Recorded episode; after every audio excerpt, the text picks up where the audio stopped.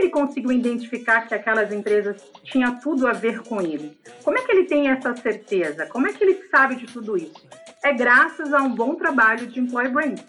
Olá, dona e dono de negócio. Eu sou o Neto Rodrigues e esse é o seu podcast, uma realização Conta Azul. O poder das contratações estava nas mãos das empresas. Elas escolhiam os candidatos, elas decidiam suas carreiras. E agora o cenário mudou.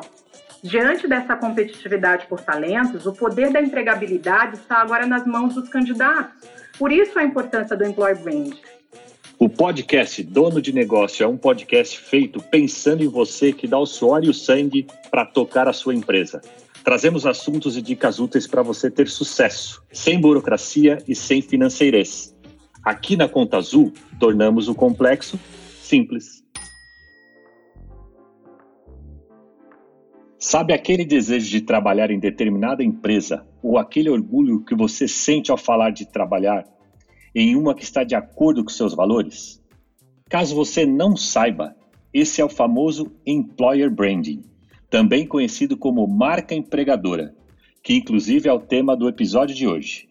E temos uma convidada que sabe muito sobre a importância dessa prática, essencial para as áreas de recrutamento e seleção, pois atrai talentos de todo o mercado. Além de reter esses profissionais, não é isso mesmo, Paula? É isso mesmo, né? Estou bem feliz aqui com o convite. Espero que você esteja bem, que os nossos ouvintes também estejam. Bem, vamos lá, né? Vamos falar um pouquinho sobre o Employee Brand. Bem, eu sou a Paula Moraes, eu sou nascida em São Luís do Maranhão, eu sou filha de uma professora e de um empreendedor, mãe do Pedro, psicólogo. Eu estou aqui na Conta Azul desde junho de 2019. Passei por alguns desafios, papéis e lidero hoje os temas de gestão de talentos. Inclusive, já tive a oportunidade de atuar diretamente com o Neto, como HRBP nos times de tecnologia. Quero te agradecer pela oportunidade de falarmos sobre um tema que é fundamental dentro da estratégia de atração e retenção de talentos. Muito obrigada pelo convite, Neto. Imagina, Paula, obrigado você por ter aceito o nosso convite. O assunto de hoje é valioso por se tratar de uma estratégia composta por ações para promover a satisfação, o engajamento e o reconhecimento entre os colaboradores da empresa e que cada vez mais se torna essencial no mercado de trabalho, visando manter uma boa reputação. Vamos começar pelo essencial, né, Paula? Afinal, o employer brand está ganhando cada vez mais força no mercado de trabalho. Porém, muitos ainda não sabem exatamente o que ele é. Pode explicar para os ouvintes? Claro, Neto. O que é o employee brand, né? A tradução desse termo para o português é marca empregadora. É o poder da marca empregadora para atrair e reter os talentos, a partir de uma imagem construída ao redor da organização, de modo que as pessoas sintam-se atraídas em trabalhar nela. Quando falamos de pessoas e experiências, isso é employee brand. Se pudéssemos resumir, o employee brand é tudo sobre pessoas, é tudo sobre experiências. O que, que eu quero dizer com isso? Quando compartilhamos informações, despertamos o interesse das pessoas, elas se sentem atraídas em fazer parte de uma organização. Ou aquelas que já fazem parte sentem-se orgulhosas em pertencer àquele lugar. Vamos imaginar a seguinte situação. Um jovem recém-saído da universidade, ele está procurando um programa de trainee, ele quer ingressar em uma organização e em meio a tantas empresas, tantos anúncios, ele escolhe participar de alguns processos de seleção, em que ele julga que esses processos estão mais aderentes, estão mais alinhados às suas expectativas. Ele candidata-se e participa de alguns processos. Como é que ele conseguiu identificar que aquelas empresas tinham tudo a ver com ele? Como é que ele tem essa certeza? Como é que ele sabe de tudo isso? É graças a um bom trabalho de employee brand. Que legal, entendi. Acredito que o crescimento dessa prática, então, surgiu devido às, às empresas notarem como é essencial o bem-estar dos colaboradores, certo, Paula? Certo. Afinal, dedicamos grande parte do nosso dia a dia no nosso trabalho. Então, nada mais justo que ser um período confortável. Qual a sua percepção sobre o porquê isso começou a ganhar força atualmente? Olha só, Neto, eu acho que no Brasil, somente de uns três anos para cá, o tema ganhou força ela entrou como uma parte estratégica para atrair e reter talentos. Eu penso que isso aconteceu de uma forma, é um reflexo do mercado competitivo, porque é fundamental a gente se diferenciar como marca empregadora em um cenário de escassez de mão de obra. O poder das contratações estava nas mãos das empresas, elas escolhiam os candidatos, elas decidiam suas carreiras. E agora o cenário mudou. Diante dessa competitividade por talentos, o poder da empregabilidade está agora nas mãos dos candidatos. Por isso a importância do Employee Brand. Não, não é mais somente quantidade de candidatos inscritos, mas sim a qualidade dos candidatos que você está conseguindo atrair. Quando falamos de uma marca empregadora, devemos pensar do começo ao fim do ciclo de vida do colaborador, ou seja, como vamos gerar uma experiência uau, não somente para atrair os talentos, mas também, principalmente, para retê-los. E para que tudo isso ocorra de uma melhor forma, o que, que é importante? É necessário atrair e selecionar as pessoas certas, no lugar certo, no momento certo, adequado àquela organização. Recrutá-las na medida que as oportunidades possam surgir. Acolhê-las, ambientá-las de uma forma adequada, agradável para essas pessoas. Desenvolvê-las para que essas pessoas possam sentir que estão sendo desenvolvidas e estão melhorando seu desempenho, tornando essas pessoas referências no mercado, para que essas pessoas possam crescer profissionalmente e tenham uma carreira de destaque, bem como também retê-las, porque elas estão felizes e motivadas. Ah, e não podemos esquecer de acompanhar o momento de desvinculação, o offboarding dos colaboradores, para que tudo aconteça da melhor forma possível. O Employee Range é uma estratégia e deve estar completamente conectada às necessidades do negócio, da organização, para que os seus resultados reais e significativos possam acontecer. Sabe, Paula, eu particularmente acho a missão de reter as pessoas, né? E aí você me falou um negócio super importante, não só atrair, mas reter, né? Acho que reter é a parte mais difícil. Muitos podem pensar, né, que, poxa, ah, esse negócio de employer brand é só para empresas grandes, na é verdade? Sim. A minha não conseguiria ter isso, ou coisas assim. Imagino que seja uma fala equivocada. E é verdade. E mesmo em uma pequena empresa ou um pequeno empreendimento, pode ter ações entre os colaboradores para promover maior o bem-estar, né? Ou melhorar o bem-estar, melhorar o engajamento, a retenção. Não é mesmo, Paula? Fala um pouquinho para a gente disso. Será que é só para empresa grande mesmo? Não, é uma fala equivocada, né? Independente de qual for o segmento, o porte da empresa, se é micro, se é pequena, média ou grande, construir sua marca empregadora é um processo único para cada organização, que envolve a sua cultura, o seu produto ou serviço, os seus processos e, é claro, os seus colaboradores que ali trabalham. Engana-se quem pensa que somente as grandes empresas são capazes de atrair e reter talentos com facilidade. Hoje existem muitos outros fatores, como o salário emocional, o clima organizacional, que são capazes de influenciar as decisões dos profissionais. Em uma geração que prioriza o desenvolvimento pessoal e também aspectos como inovação na rotina e qualidade de vida, o Employee Brand é um diferencial competitivo para essas organizações, principalmente no momento de atração de novos colaboradores. E um ótimo exemplo de impacto disso é quando visualizamos algumas empresas formadas por jovens, principalmente aquelas mais modernas, que possuem toda uma configuração diferenciada, como colaboradores que trabalham com roupas confortáveis, que podem levar seus pets, sem um uniforme padrão. Essa é um tipo de iniciativa que deixa a empresa mais atrativa para aquele público, já que permite e deixam as pessoas mais à vontade na sua jornada de trabalho o que faz as pessoas terem melhores resultados e também manter esses talentos mais engajados. Então, não importa o tamanho da sua empresa, o foco não está unicamente no salário ou no tamanho, mas no que aquela organização pode oferecer realmente em termos de qualidade de vida, de crescimento pessoal para aqueles profissionais. Legal, essas são coisas que precisam ser pensadas né, de forma Sim. intencional, né? Como gerar o vínculo, como engajar muitas vezes com uma causa, um propósito, né? São coisas que extrapolam que você acabou de explicar, que não é só a questão da remuneração.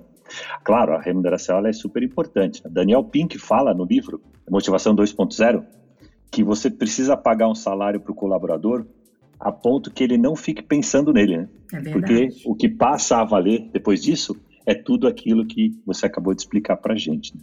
Por ser específico, Paula, com muitas áreas se expandindo cada vez mais, imagino que no time de pessoas, né, conhecido aí como RH, People, né, cada um dá um nome para essa área, isso não seja diferente, né? é necessário que o profissional possua experiência para atuar nessa área?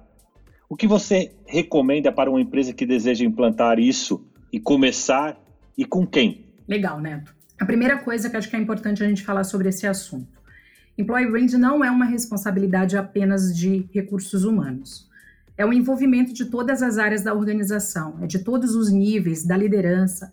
Todos devem estar convencidos que este é um processo importante para a gestão de talentos. Recrutamento é só uma parte do Employee Brand, mas não é o todo. De qualquer maneira, independente da área em que a empresa possa alocar oficialmente esse tema, o importante é ter uma gestão da marca empregadora bem feita, com foco não apenas em atração, mas também em retenção de talentos.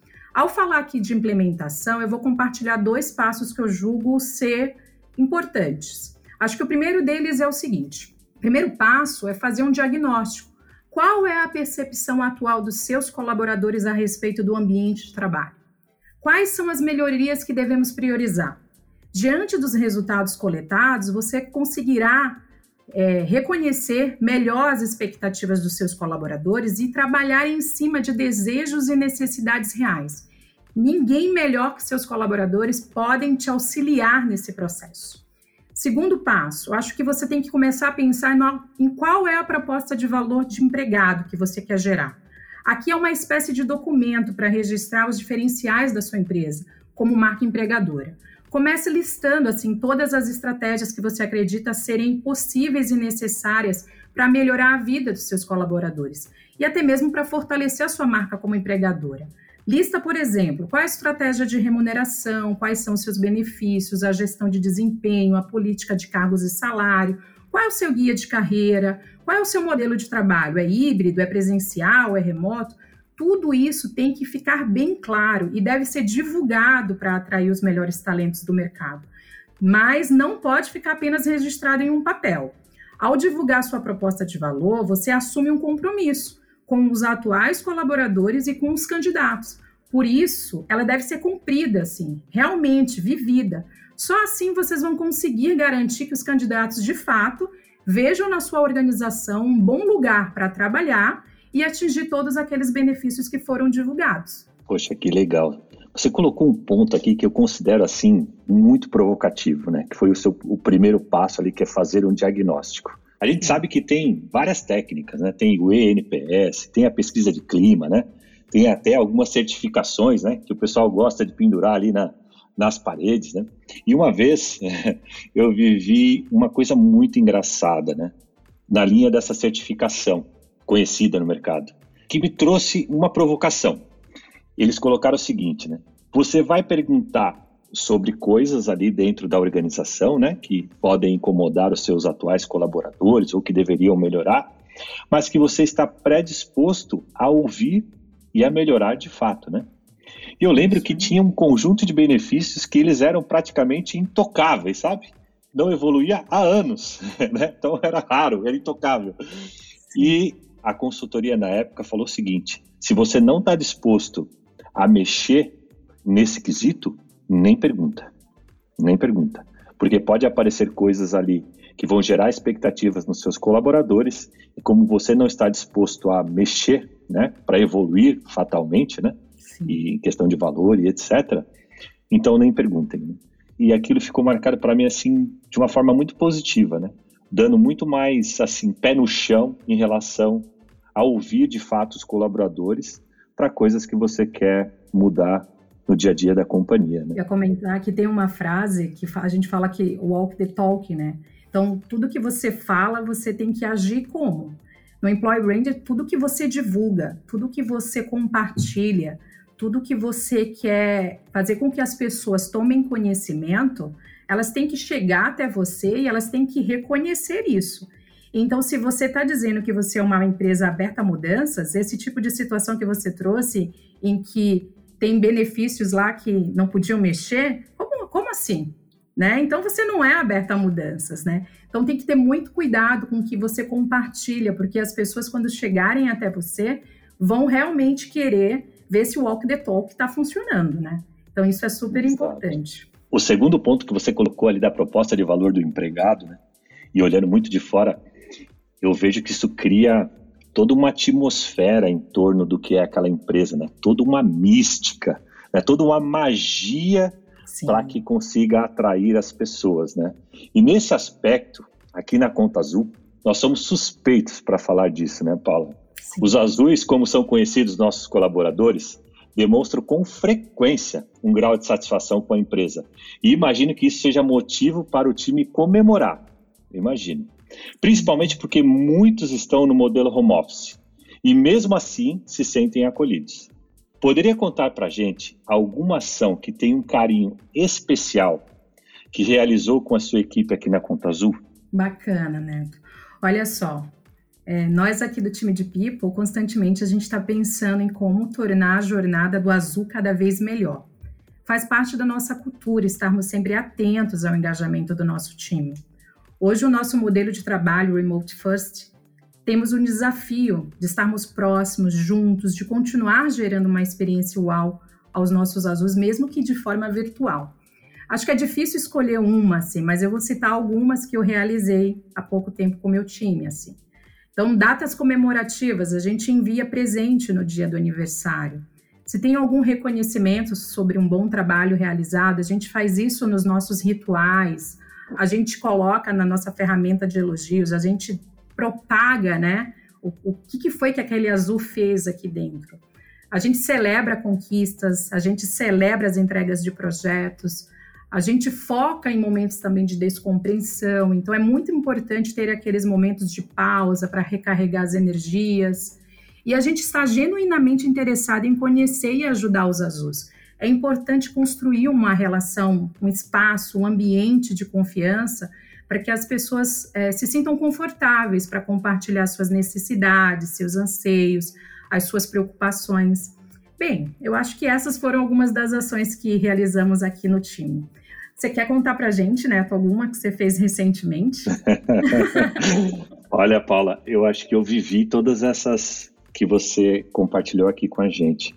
Mas o, o mais difícil para mim, do modelo remoto, né, está sempre ligado à comemoração, né? Como que a gente para um momento, né, para brindar tudo que a gente está fazendo de legal, né? Tudo que a gente está conseguindo entregar, os resultados que a gente alcança, né? E se a gente acabar não se preocupando com isso de, da forma adequada, o trabalho acaba caindo numa rotina, né? Começa a ficar chato, né? Boring, como o pessoal fala por aí. E esse é um desafio que, no meu ponto de vista, é constante para todo gestor ou para toda companhia que é, vai né, para o modelo do remote first e tem esse desafio cada vez mais intenso. Com certeza. Paula, assim, eu sou um cara apaixonado por esse tipo de assunto, sabe? Que promove magia no entorno da atração, na retenção, como que a empresa genuinamente é, se predispõe a, a, agradar o seu colaborador para de fato, né, entender como pode fazer mais, né, como pode fazer melhor.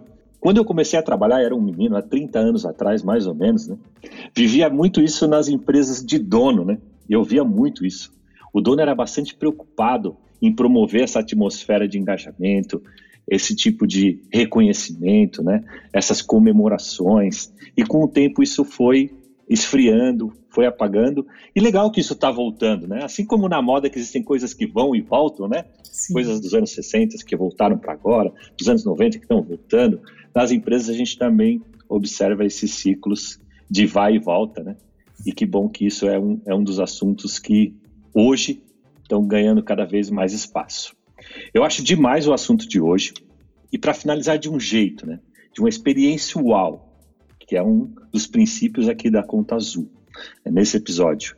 Quais dicas de ações ou estratégias você deixa para os donos de negócios e empreendedores interessados em colocar em suas empresas as práticas do Employer Branding? Legal, Neto.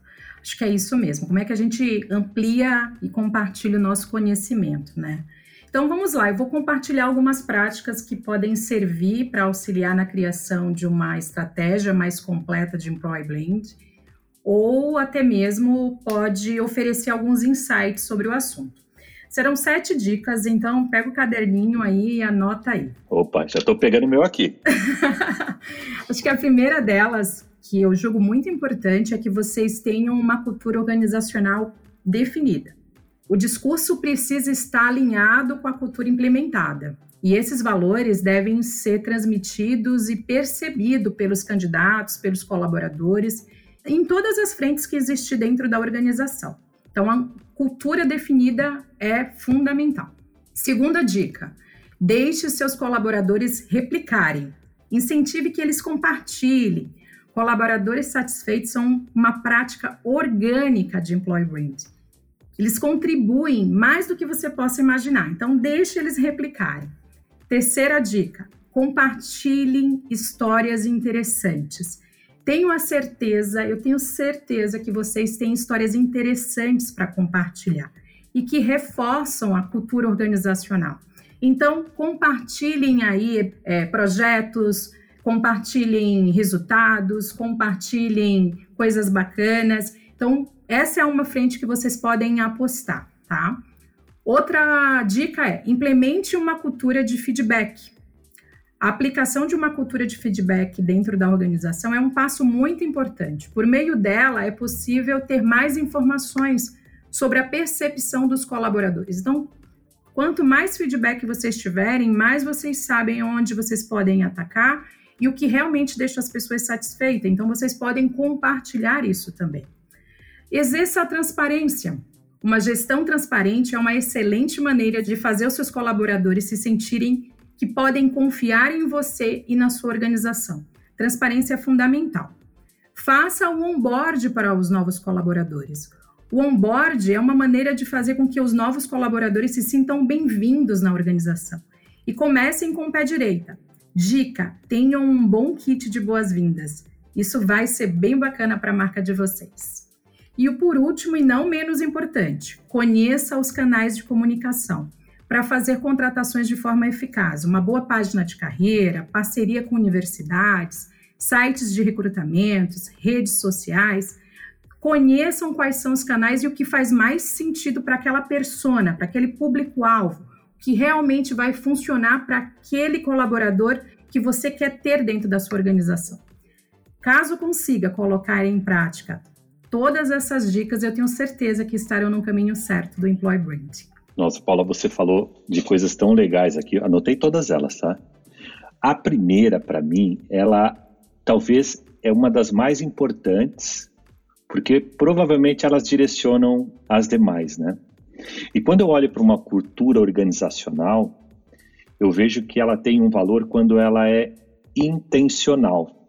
Muitas vezes a gente observa algumas empresas, né, que tem uma cultura que elas vão se formando com o tempo, mas ninguém pensou naquela cultura, né? Ninguém pensou de forma intencional. Quais são os elementos que eu deveria ter na nossa cultura, né? Quais são os valores que eu deveria ter na, naquela cultura? Quais são os princípios para que a gente compartilhe de fato com as pessoas, né? Quais são as nossas crenças? Qual é o nosso propósito?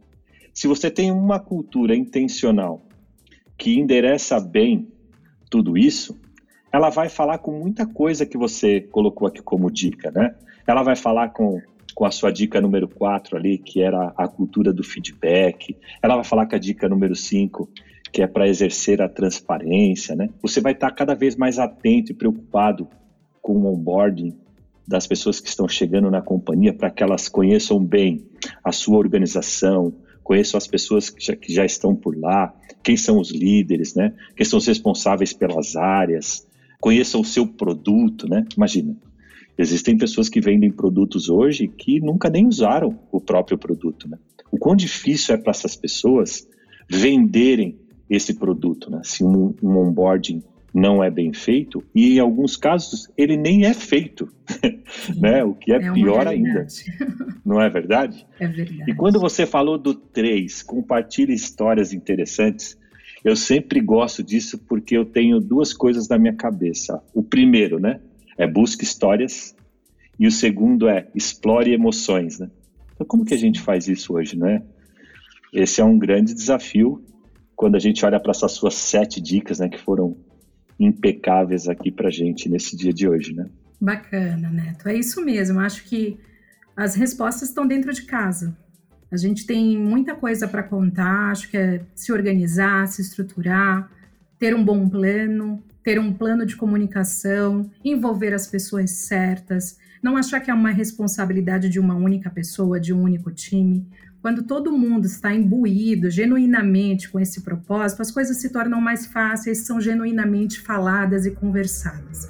Então, a partir do momento que todo mundo entender a importância do employee brand, tenho certeza que as pessoas estarão no caminho certo. É isso aí. E os nossos ouvintes, né, que têm hoje um pequeno negócio, que acredito que isso é só para uma grande empresa, né? Eu sempre lembro de uma frase, né, que sonhar grande ou sonhar pequeno dá o mesmo trabalho, né? Verdade. e a outra é que muitos são o espelho do líder, né? Mesmo que hoje eu tenha um negócio e somente eu como dono desse negócio, um dia esse negócio cresce. Então, o que, que eu extraio da cabeça desse fundador, né? Que quer como a sua empresa cresça, né? Para que direção? Com que tipo de profissional? Como ele quer prestar o atendimento para as pessoas, né? Ele tem um princípio para entregar experiência uau, né? E isso faz toda a diferença no negócio. São essas provocações que você trouxe para a gente no dia de hoje, quando a gente pensa em Power Branding. Estamos falando de muita coisa legal, muita coisa bacana, sim, certo? Sim, sim. Acho que é isso. Acho que não importa o tamanho da sua empresa, assim, se você tem como propósito atrair os melhores talentos para sua organização, conte para eles como é que é trabalhar na sua empresa. E eles tenham certeza, assim, se realmente eles se conectarem com o propósito, eles entenderem a mensagem que você está passando e eles se conectarem com isso, a chance de sucesso é enorme. Então, acho que primeiro é dar esse primeiro passo, né? Entender que isso é importante. E aí, acreditar e trabalhar, ter um bom plano para fazer com que tudo isso possa acontecer. Acho que a gente, quando a gente fala de employee brand também, a gente está falando de nos tornarmos mais assertivos, né, na busca de talentos.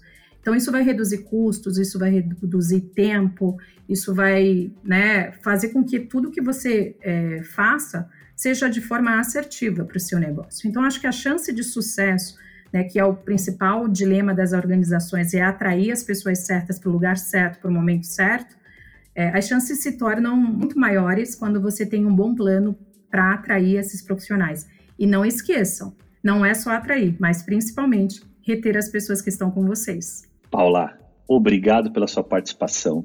Esse assunto é essencial para toda empresa que quer iniciar e manter uma boa reputação dela mesma, criando um ambiente de trabalho que os colaboradores recomendem a seus amigos, com isso atraindo outras pessoas também.